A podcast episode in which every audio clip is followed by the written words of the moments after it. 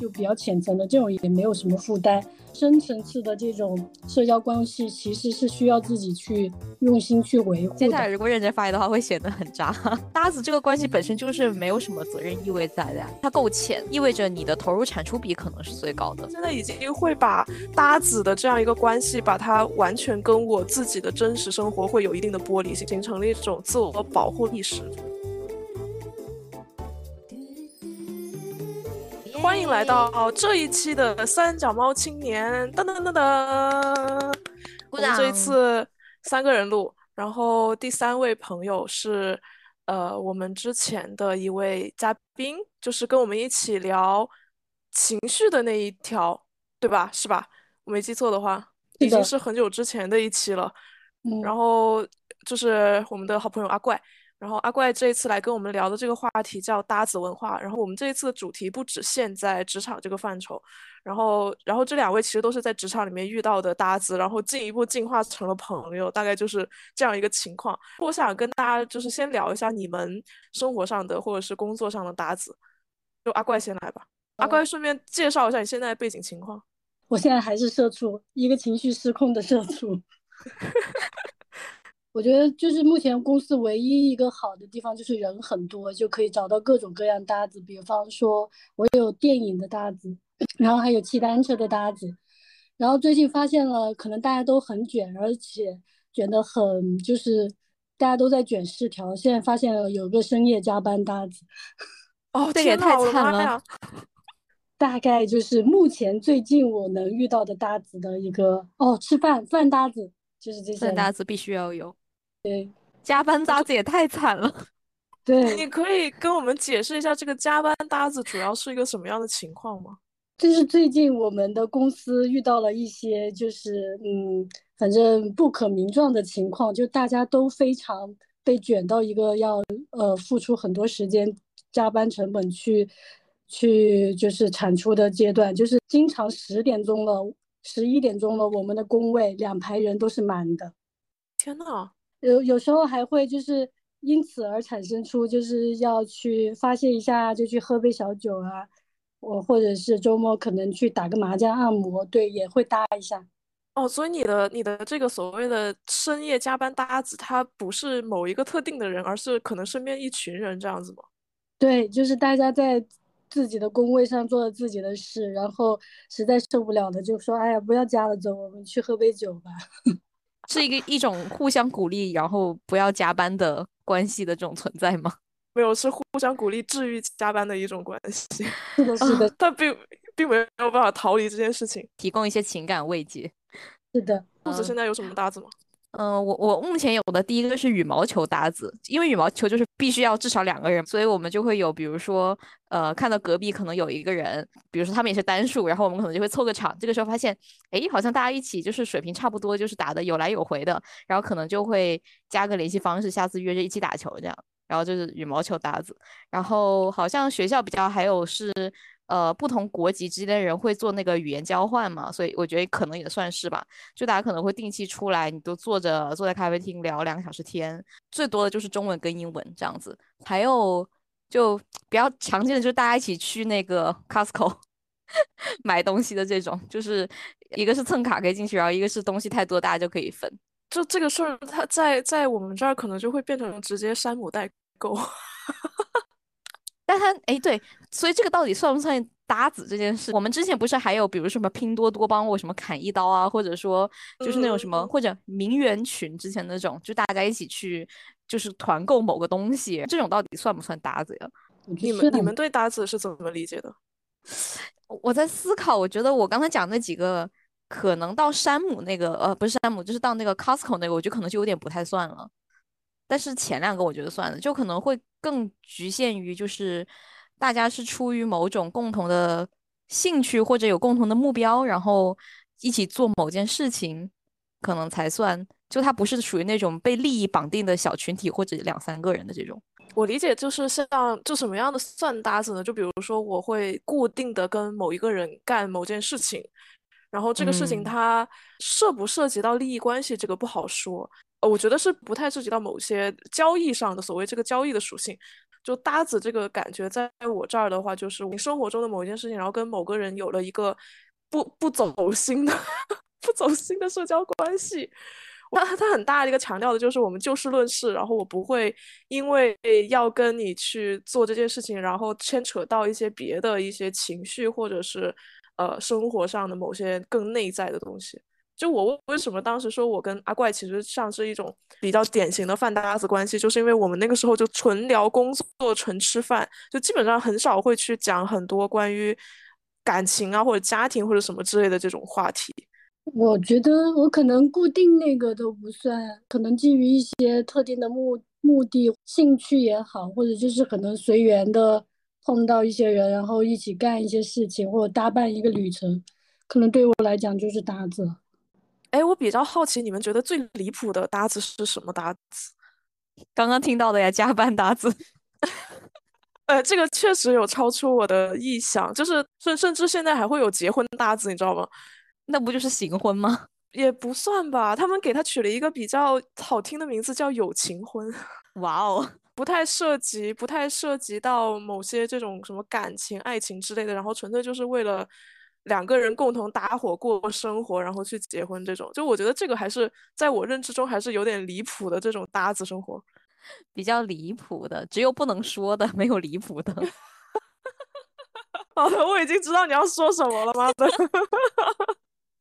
然后，然后我就在想，就是我们刚刚想回想这些搭子，为什么这种比较浅显的这种友情的关系，或者说是这种呃合作的关系，比较容易成为一个搭子？然后以及这种浅层的社交，你有什么样的感觉呢？我我有去看大家描述搭子的一些定义，就是大家是怎么划分这个东西的？他们就会说是浅层加垂类的社交。可能对于我来说，搭子定义里面，我会倾向于跟固定的就是，比如跟我性格或者说是审美偏好啊之类比较相似的人一起去。就是你可能会遇不到那个真的跟你很合适做一件事情的这个人。就虽然他很浅，但其实也不是特别容易的成立。就在我这里看起来，但是如果本身这种关系非常轻松，因为双方也各自没有什么太大的责任，只是这个所谓互动的边界，我就会觉得比较难拿捏。这听起来有点渣，阿怪觉得呢？我自己看的话，我觉得很多时候我可能就是进行一项活动，我纯粹是想去呃体验一下活动本身，或者更像是去从这个事情出发，然后刚好有这个团体的话，那我也就会去参与到这里面，很少会主动去说在网上找个搭子或怎么样的，都是可能加入了一个团体，然后跟里面的人固定的。去骑个单车呀，打个球之类的，而且，嗯，打球或者是骑单车，基本上也不会聊到很深入，就大概就比较浅层的这种，也没有什么负担，就大家下次一来也也是骑单车，然后一起去吃吃喝喝就好了。深层次的这种社交关系，其实是需要自己去用心去维护的。你其实个人的精力每天这么忙碌是有限的。你就没有办法在各个类型的朋友身上去投入那么多的精力，搭子更像是一个可能有点释放自己又没有太多负担的一个区域。哎，其实我刚才有听到你们两个有个点还挺不一样，就是兔子会因为某一件事情，然后它就会在现有的朋友的社交关系里面去找一个跟这个属性相匹配的人，是然后然后阿怪是。他会根据一个属性，然后去找一个团体。这个先后关系，你们两个还挺不一样的。那你是怎样的？你要说我的话，我可能像是跟某一个人因为一些关系认识了，然后发现了他跟我在某一个地方的某一个属性相通，跟你有点像，就沿着这个方向继续问一下阿怪，就是你你你不会想说先从我身边认识的人先去入手吗？还是说你一开始就会先预想着去找一个这样的？就是新的朋友这样子，可能有两种情况。第一种就是我本身没有去打着就是找搭子，而且这件事情可能也不需要，不要太不会太需要搭子。就举个例子，我早些年可能在学钢琴的时候，那种琴房一排，然后在那边练，练着练着，突然间出来休息的时候，就跟外面的一个小姐姐聊上了，然后我们就变成了钢琴的搭子，就是这种机缘巧合下面的。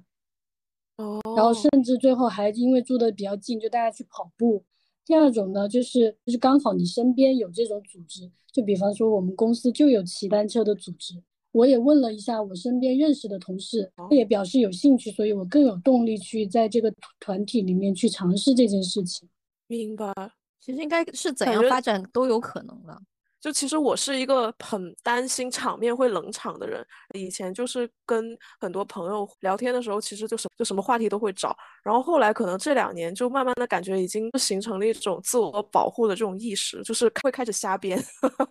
比如说我在某一个渠道认识了一个一起去看演唱会的朋友，然后这个朋友可能跟我身边所有的社交关系都不认识，在他这里我是一个全新的人设，然后呢我就会给自己编一些跟他。要去完成的这件事情，就是我们的这个搭子关系会有关系的这样的一个人设，其实他跟我真实的性格或者说跟我真实的生活方式是有一定差距的。那你好强啊！对我现在就是真的把。我我是 我承认我是，就是我现在已经会把搭子的这样一个关系，把它完全跟我自己的真实生活会有一定的剥离性，但是这个仅限于一些非常非常浅层的社交关系，可能是在这一天突然间抢到了某某某演出的一个票，但是我又不想自己去。然后我可能就会在小红书或者说是在微博等等这种渠道去寻找一个当天一起去的人，但是我跟这个人其实从头到尾我们并不认识，我我不会向他交代我的真实情况，他就是我的这个所谓的演唱会搭子。既然都这么浅了，你展现的也不太是真实的原本的你，那你为什么还要找这个人一起去呢？因为你自己去很社恐啊，有一些场合哈，比如说朋友结婚，比如说去看演唱会，比比如说一些漫展，就是这些场合，所有的人都是成群成对的，只有你一个人，很尴尬，非常尴尬，你严重需要找到一个搭子，就是你们两个一起去做这件事情，就会显得不那么尴尬。好的，我不知道你们会不会遇到这种情况哈，但是因为我是一个比较。混这种圈子还比较多的人，就我经常会有这样的一种情况出现，包括以前有时候自己去看演唱会的时候，会刻意的跟旁边的小姐姐成为一个就是我们这 only 两个小时之内的搭子，但其实你们两个之间完全不认识，甚至过完这两个小时之后，你们连对方的姓名都不知道，然后可能只加了个微信，后面又会因为比如说。看某个展，然后去参加什么样的活动，然后你们两个又会重新相遇，然后去做这件事情。但 only 在这样一个圈子内，我不知道你们有没有这样的经历哈。其实还蛮有趣的，就是你可以捏造一个全新的人设。我有尝试过，但是我可能就自己本身这种性格已经行事太久了，就每次在心里面已经把人设立好了。就下次我如果自己出去旅行或怎么样，我要怎么跟一些陌生人对话之类的，就虚造虚虚构一个角色。但是我做不到啊，会这样吗？那我真的是个演员，你是专业的。那你们会觉得这种浅层的社交是是好还是不好？还是自己觉得还挺好。我一般会主动找搭子，是可能在那种感觉自己生命会受到威胁之类的。就有一年我出去旅游，然后我本来是跟一个朋友一起去的那个尼泊尔嘛，那是我应该是人生第一次出国，就是然后。我朋友先走了，就我一个人在尼泊尔街头。然后那时候我穿着短裤，然后可能一些宗教文化，他们就觉得可能特别的看待你一下。然后我当时就特别的害怕，我就看到中国人，我就是就是很主动社牛的去搭讪他们。然后发现如果是同行的话，最后就真的跟别人在一起玩，然后还挺挺开心的。哎，其实我在这边会有一个疑问，对于我来说，我是在自己成长的这个过程中，对于这种浅层社交的意识会有慢慢的就是有倾向，就比较小的时候，可能上上中学、上大学的时候，大家就是。真的很容易跟身边的同学变成非常非常好的朋友。呃，出来工作了，或者说是工作之后再去参加某一些社交的这种场合，反而没有那么容易会结交到真的朋友。这个 Q 到的就是阿怪之前的那个问题，就是说，其实我们对于搭子的这个关系的看法，会不会跟我们年龄的增长，或者说是跟我们阅历的变化会有关系？就是我认同你这个看法，我的。朋友关系圈里面就挺明显有这两种趋势的，就有一类朋友是我可能大学或者在大学之前就已经认识的，就大家至少已经有个七八年再往上的一个友情在。那我们其实也不太联系平时，但是你比如说回到那个城市或者怎样，你你一定会去找他。就是，但是平时你真的联系非常少。然后还有一波就是大家，比如说住得很近或者兴趣很相近，但是本身认识的没有多久，但是你们可能联络的很密切、很频繁。但是你但凡这个联络他停了，他也有可能就再也续不上了。后面这种就可能更偏向搭子一点的。哎，你跟这种很久没见面的朋友，你们如果再见面的话，你们是会聊过去的事情，还是会聊现在自己在经历的这些事情？会聊现在的事情。我觉得可能聊的也不深吧，就除非你们都比如说对某一个方向很感兴趣，因为主要是追求跟他在一起本身有那种很舒适的朋友之间的感觉，所以不一定需要聊什么东西。阿怪呢？我今天其实也一直在想这个问题，但我觉得就很矛盾。就是我其实是最开始是会觉得，随着年龄的增长，其实可能真的对搭子的诉求或者是会有所递减的，而且很难会说在搭子的身上再去发展成为进一步的很亲密的朋友的这种关系。但我想一下，就是突然间那种公园大妈打牌啊、跳广场舞那种画面感，就。冲过来了，他某种程度也是一个搭子，就就是以前会社恐一点的，但现在可能会社牛一点点了。也就是说，可能对于搭子这种可能性，我觉得会有可能又会增长一点。就你可能不会社恐，说一要呃，因为一个人呃，或者是找不到伴，你可能就会更勇敢的去找一些陌生人的伴或怎么样子。我我赞同阿贵后来讲，就是我觉得可能会增加，但我的视角是在我觉得年龄增长了之后，你对个人的空间会更加的珍视。就是你对自己的时间，就你会觉得它更加宝贵，会想要把它花在该花的事情上，想让它，比如说更有效率，就对个人来说。然后另一方面就是本身对于关系的处理的能力也会逐渐提升。没有大家就一定要交往特别深，但你们就是在一些特定的场合维持一些比较好的氛围去做同一件事情的这种能力提升了。像你们刚才讲那种，就我呃随着年龄增长，这种社牛的属性会有一点点。被磨练出来，就是被这个社会逼的，已经要开始去处理很多很多这种社交关系了。然后在这个关系里面，可能因为我有太多段这种社交关系，或者是浅层的这种社交关搭子需要去搜手了，然后以至于就没有办法说我真的跟某一个人能够特定的成为一个非常深刻的朋友。呃，我不知道这样讲对不对啊，但是我能感觉到，如果本身我在所有的兴趣上面都有特定的某一个人，他能够跟我去分担我想说的所有的事情，那我觉得我生活当中的社交能量或者我的社交需求已经已经全部分配完毕了。作为一个 I 人，我也不是需要那么多社交的，可能会更不太倾向去跟某一个特定的人去磨合出更加深厚、更长期的关系。就是我觉得它是冲突的。我不知道你们你你们就是对这个点怎么看？因为本身。搭子这种关系被大家那么风靡起来的点就在于它就是它，因为它够浅，所以意味着你的投入产出比可能是最高的。就大家不一定需要太多的时间或精力，但是如果大家都被搭子，假如说大家都能适应搭子这种关系惯坏了之后，那我可能我真的会失去一些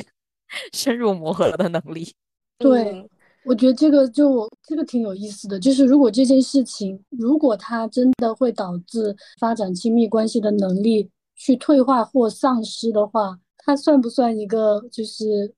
好的影响呢？我之前分享给兔子的一个新周刊关于搭子的那个文章，这里有说到一点，就是说，嗯，每个人对于搭子和朋友的这个边界会有一点不一样。在我看来，哈，我觉得每一个更亲密的关系里面，它有一个附加的属性在这里，会成为我非常密切的朋友。他。必定是可以成为我搭子的人，但是如果在家庭的这个程度，你把家人放进来到最核心的那个圈子里面去，好像又有点不一样。就说你的家人会不会有所谓的这个搭子的属性在里面？结婚搭子是有了，因为跟父母之间是血缘关系，本身有亲情关系的一种连接方式，但是跟搭子应该是出于比如说兴趣，或者说你们就是生活习惯相近之类的，或者有共同的目标，它是通过这个联系起来的。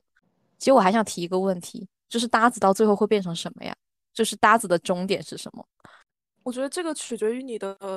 生活环境吧。就比如说，呃，比如说阿怪，阿怪离职了，阿怪离职之后，我们可能就没有所谓的这个饭搭子的这个关系了。那我们可能就会变成一个在特定时间见面的朋友，可能就是这样的一个朋友的属性了，就不是所谓的搭子的关系了。我对搭子的定义可能就是，如果你假如你已经不生活在同一个环境，或者你们失去了某一个共同的目标，或者就是你找到比如说其他一些关系是比做你兴趣爱好这件事情可能更重要的时候，搭子这种关系它就是一种替代性很高的关系，它可能就会消失掉。我我其实也是这么觉得，就是因为本身你是带着做事情这件事情，你不是带着就是说要交朋友搭呃变成朋友，只是说可能在搭子的这个旅程旅程当中发生了一些事情，就给了你们做朋友，嗯，往那个更进一层去变化的一个机会。有的人不是搭子到最后还变成了情侣了吗？搭到最后，嗯，就是，呃。这里兔子有写一个问题啊，就是他说那个，嗯，人类高质量搭子，就你你们你们会觉得什么样的搭子是会让你觉得比较好的一种方式？接下来如果认真发言的话，会显得很渣。你说你说让我听听，我要听听。不是啊，因为我觉得搭子这个关系本身就是没有什么责任意味在的呀。就是天呐，你这样说的好好那啥。就是就比如说你跟你的朋友之间。他今天很不开心，然后呢，他可能跟你讲吐一些苦水这种的。那，哦，嗯，对，这对于你来说，其实你没有从当中任何的获益，就听他吐苦水也不是你的目的。但是我为什么听你讲，而且我还安慰你？那是因为我们有朋友这层关系在。然后我本身我希望维护好我们这样的关系，所以其实，在当中有一些不是顺着我的目标，或者说是对我来说不一定是完全有益的事情，我也会去做。在搭子这种更加浅、更加。就是短平快，可能不短，比较快捷的这种关系里面，应该就不太存在。他就是特别明确的，就是就事论事，就是把我我把整个话题跟我们互动的那个范围就控制在一个非常有限的一个圈圈里面。我可能会觉得他能带给我意外的收获，会让我觉得大子这段关系是很精彩的，就是。我可能因为我本身是带着去做某完成某件事情，或者是探索某件事情的态度去的嘛，但是我有可能在这个搭子的身上，我遭遇了更多新奇的事情，或我看到了不一样的人，见证了人类的参差，还有这样，然后我就会觉得，嗯，这这段旅程是物超所值的，就是有一种这种，就是上一次我们去那个去香港骑单车。我们的那个骑行的群主是一个超级 nice 的人，组内有一个人丢了那个通行证，我当时就想着，那我们就在这里等他了，好了，他在后面在找，我们就在前面等他。然后群主呢就第一个冲过去返回去帮他找，然后那一刻我就觉得我就是一个冷漠的现代人，然后 对，就是群主就让我感受到他很暖。他就是那种很很有人情味，然后很很热心帮忙的人，就会变得不一样了一点。就本身你是去去骑单车去感受一下风景的，但是又发生了一些特别的事，这是一个高质量搭子，暖心搭师。哎，我觉得这个属于意外收获了吧？就是如果你能遇到一个这样的搭子的话，真的会觉得说对方身上有一些闪光点，就这种。人生体验现在真的好少，搭的过程中遇到这样的人，你会想跟他变成朋友吗？会啊，我是不是回答的太干脆了一点？没有没有，我们不评判任何的回答，好吧？就就因为让我感觉，首先哈，首先就是你日常中能让自己觉得很欣赏的这种人，其实挺少的。嗯，比如说这个人很 nice，然后他很暖心，或者他非常细心，或者他让人非常放心，这种特质，我之前现在觉得真的很少。就但凡如果能遇到这样的人的话，就会让你觉得说，想要跟他有进一步的，也不是说了解，这样说的好像什么恋爱节目，好奇怪，就想要跟对方。进行，等我思思考一下这个用词啊。无论这个人是是是男是女哈，就是希望能够在这件事情上面能够跟对方有更多的联系，因为觉得这个人很适合一起去做这件事情。要呃要有一个词，有一个词很合适，好相处。在这样往返反复的这样的过程中，可能就会因为对方这些身上这些特质是你比较认可，或者说你觉得是对方的闪光点，那你就很容易跟对方成为一个更深层次的朋友。我本来也是想回答对的，但我发现我跟他们骑了这么多次单车，但我没有跟他成为，就可能我觉得跟状态也有关系，就是我可能就进了进了一个就是深圳打工集聚集地吧，可能到了这个年龄，身边的朋友也相对固定，也有很多就是可以倾诉的对象，所以我可能就是欣赏，就可能纯粹欣赏，就你跟他应该不会再有更多。共同的话题或者是活动之类的，你就是纯粹欣赏他了。对，明白。你已经封心所爱了，我的朋友。是的，是你们 一个封心所爱的现代深圳青年。那兔子你觉得呢？我吗？我的，我想想，因为我好像没有太，就是从这种完全陌生的关系里面就发现到有一个人，他是给了我意外惊喜的感觉。哎，那你回想一下那个时候我借你雨伞的那个经历，你你那个时候已经没有觉得我特别的温暖吗？这个人怎么这么好呀，还借我雨伞？哦，对，我觉得 你特别好啊，你非常好，就是超暖，然后让我在那天就是暖到都烘干了，好吧，身上。救命！但是我们那时候是同事啊，所以这是不一样的。就我们本来就有某一个在群体里的关系在的，对啊。所以我跟你后面就是关系越变越好，它本身就不太属于我一开始跟你就是素不相识的这种设定。对，我觉得素不相识这个不影响。但如果说你能跟对方在一个固定的某一个呃关群体关系里面的话，我觉得那样子会更好的接触。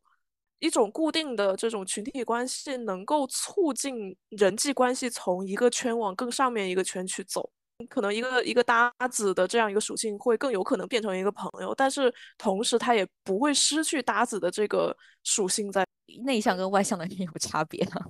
因为我现在想到，我刚刚讲那个羽毛球搭子，他其实是一个印度人。然后我后来发现，因为我的室友也打球，他也有我室友的联系方式，他会主动邀请我的室友要不要去跟他的印度朋友们一起煮咖喱。煮咖喱，对他们原本只是球场，完全在球场的这个地域，然后在打球的那两个小时，他们才有联系。他们应该所有聊天记录都是今天要不要来打球，没空，好，那就下次再问要不要来打球，就只是这样。但是他会主动的去做一些，就是这种。很 nice 的感觉的一些邀请，如果他们就是最后，比如说觉得咖喱很好吃，后来变成了饭搭子，我觉得好像也就算是拓展了搭子的边界嘛。主要主要是因为我个人的性格可能不会，但我觉得就是外向或者说是很爱交朋友的人，嗯，可能不一定。我被我的那个呃语言交换的同学邀请过，他说他的泰国朋友跟他还有另外三个不同国家的人，他们要在圣诞节那天做姜饼人，然后他问我要不要去。也也不是不可以，就是这种你的朋友在努力让你成为他的朋友的我的搭子，你的搭子，对，你的搭子在努力向你向你发出申请上一个层级的请求，然后你果断的不是你无情的拒绝了他。对，我觉得我觉得跟刚怪讲的也有点像，就是我我觉得他是一个很好的人，可能我本身跟我同学什么见面的几率会更高，那我有很多其他事本身就会绑定在一些特定的群体里去做。所以我就不太容易跟游戏跟我我的社交圈都不太重复的人变成更深的关系，除非你真的跟这个人，假如他突然到了你的公司，你们变成了同事，那我觉得就一定会变成很好的朋友。你你也是一个封心所爱的现代人了，我我是一个冷漠的人，对不起。哎，其实他们有一句话说，就是当代人人际关系的尽头是搭子，你们你们认可这句话吗？我其实不太理解这句话，什么叫人际关系的尽头？我我理解哈，我理解就是它有两层意思，一层就是说你跟呃你的身边的这种亲密人际关系，它实际上也是一种搭子，然后另外一种呃解读就是说它。呃，就说现在的人，就我们当代的这些年轻人，他其实已经不太需要所谓的亲密关系，就这种搭子就够了，搭子已经可以充分满足我在社会里面所有的社交需要了。就有这两种解读，你们会更偏向哪一种，或者说是你对这两种有什么样的看法？呃，我觉得第一种，首先就是，首先我们如果一定把搭子就是定义成他跟他是跟深层的这种呃人际关系是对立的话，至少在我来讲，我还是。挺渴望这种就是精神上面的交流的，但在搭子身上我不会放这种期望在上面。对，嗯，就所以我就会觉得人际关系的尽头它不是搭子，但是我又会觉得说其实没有，那那是另外一个话题了，就是就是类似刚刚说人都是孤独的，可能到最后很多时候就是大家在陪伴着你在做一些事情或成长之类的。我觉得第二种蛮蛮消极的嘛，就是如果要按第二，就是第二个来解读的话，就人一定是需要一些更加稳固跟深层的关系的。就如果按面积跟深度来说的话，可能只有很小部分、很小面积的人跟你会有很深度的交流。但是这这东这个东西它应该是不可或缺的，就不管他是你的伴侣，还是你的家人，还是一个特别特别要好的朋友，但这样的关系，我我我觉得他一定是会在的。有这样的关系，它能够满足我一些更深层交流的需要的时候，我我的其他面积里面我才是找搭子。但我我不觉得说最后大家可能会真的变成都是很浅的，然后我就自己就遗世独立或者怎样的，我觉得不太可能。要选的话呢，我可能会选。第一种解读吧，就是你一定跟每一个人，你只要能跟他频繁的，就是保持住联系，你一定是有共同话题的。不管这个话题是那种鸡毛蒜皮的小事、生活琐事，你被迫跟他就是有这样的一些话题，还是你就是很感兴趣，然后出于兴趣或者目标的导向跟他有话题。嗯，我我同意，就是 它有点像是一种所谓的什么叫什么呢？君子之交淡如水，能这么理解的话，其实我觉得他对于。呃呃，生活状态来说，它是很好的。但是像兔子说的，就是你的人人人际关系的尽头肯定不是搭子关系，它肯定还会有更亲密的一些呃情感上、价值上等等等等这方面这种更深层的人际关系。我觉得是是的，在我在我们几个看来是这样子，但是也不影响，就是有的人他会觉得说，找一个没有。呃，不对，找一个有边界感的朋友是一个非常非常好的这种生活状态，也也是 OK 的。就这件事情，我觉得我们各自会有不同的解读，这个也是我在他们这些评论里面看到的不一样的视角吧，我觉得还蛮有意思的。嗯，而且我有见到有人拿那个是阿德勒还是哪个心理学家的理论嘛，他就说人一定需要社交嘛，就是你一定活在社交关系当中，人才是。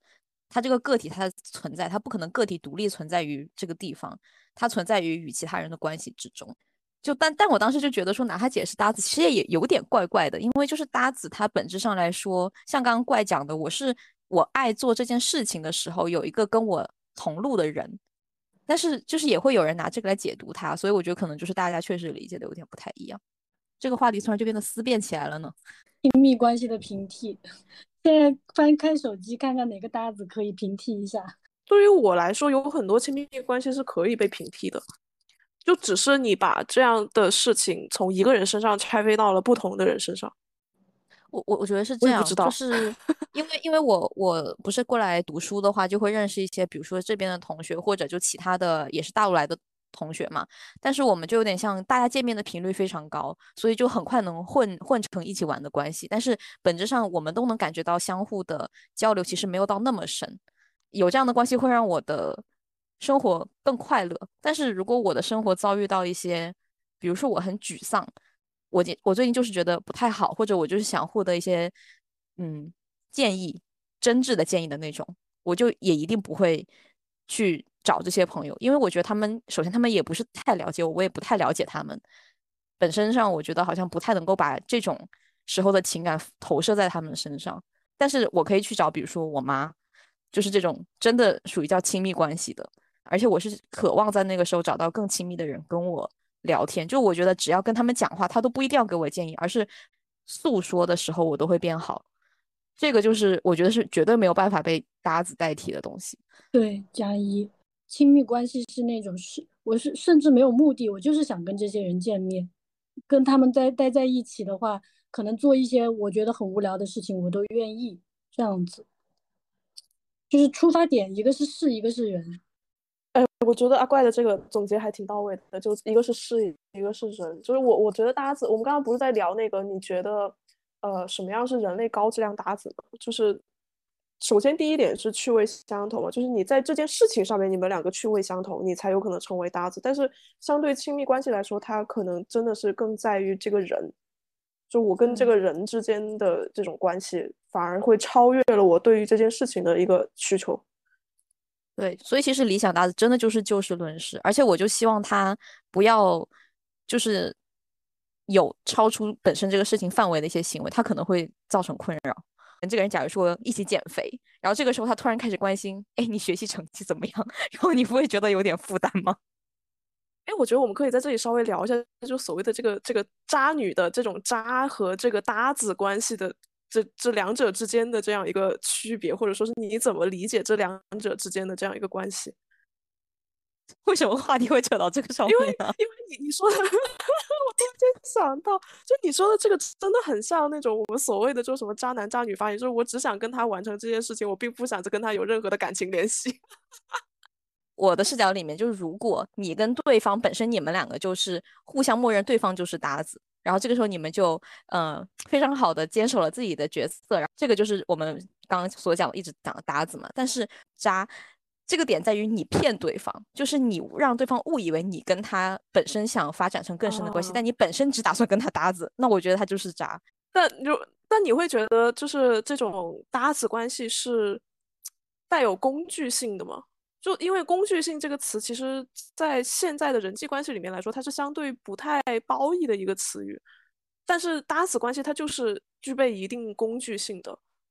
但大家这前提都是大家都认可搭子这件事情，我就觉得还好。呃，那个工具是说，但因为我觉得其实搭子某种程度上来就是一个工具的定位了，所以在这个工具的范畴内，你把我当成工具，我是我大概可以理解吧。但如果是你要跟我做朋友为前提下，你再去让我透露出有我我其实是个工具人的话，这种情况下我是不能接受的。我们稍微总结一下，就是我们心中所谓的这个搭子关系有一个比较清晰的定义了，就是首先就事论事，就是我们是因为某一件事情走到一起的，然后我们相处的愉快，具备一定的工具性，可能就是说比较方便、比较呃互惠的这样一个关系。我理解这样就是我们三个对于这个搭子文化的一个定义吧。我刚看了个新闻说，搭子越多的人越孤独，嗯，可能会确实，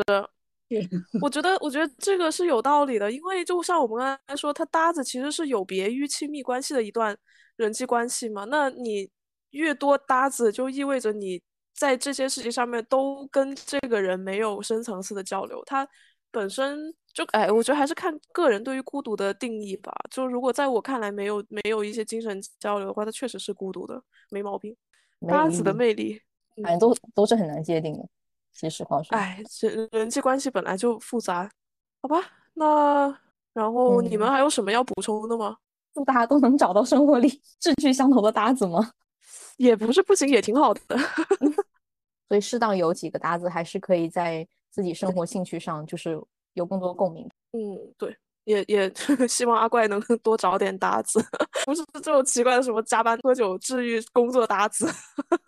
是的，我要戒酒了。搭子的好处，轻易的退出酒局。好的，好，那你现，那你不喝了，你需要去找找一个健身搭子。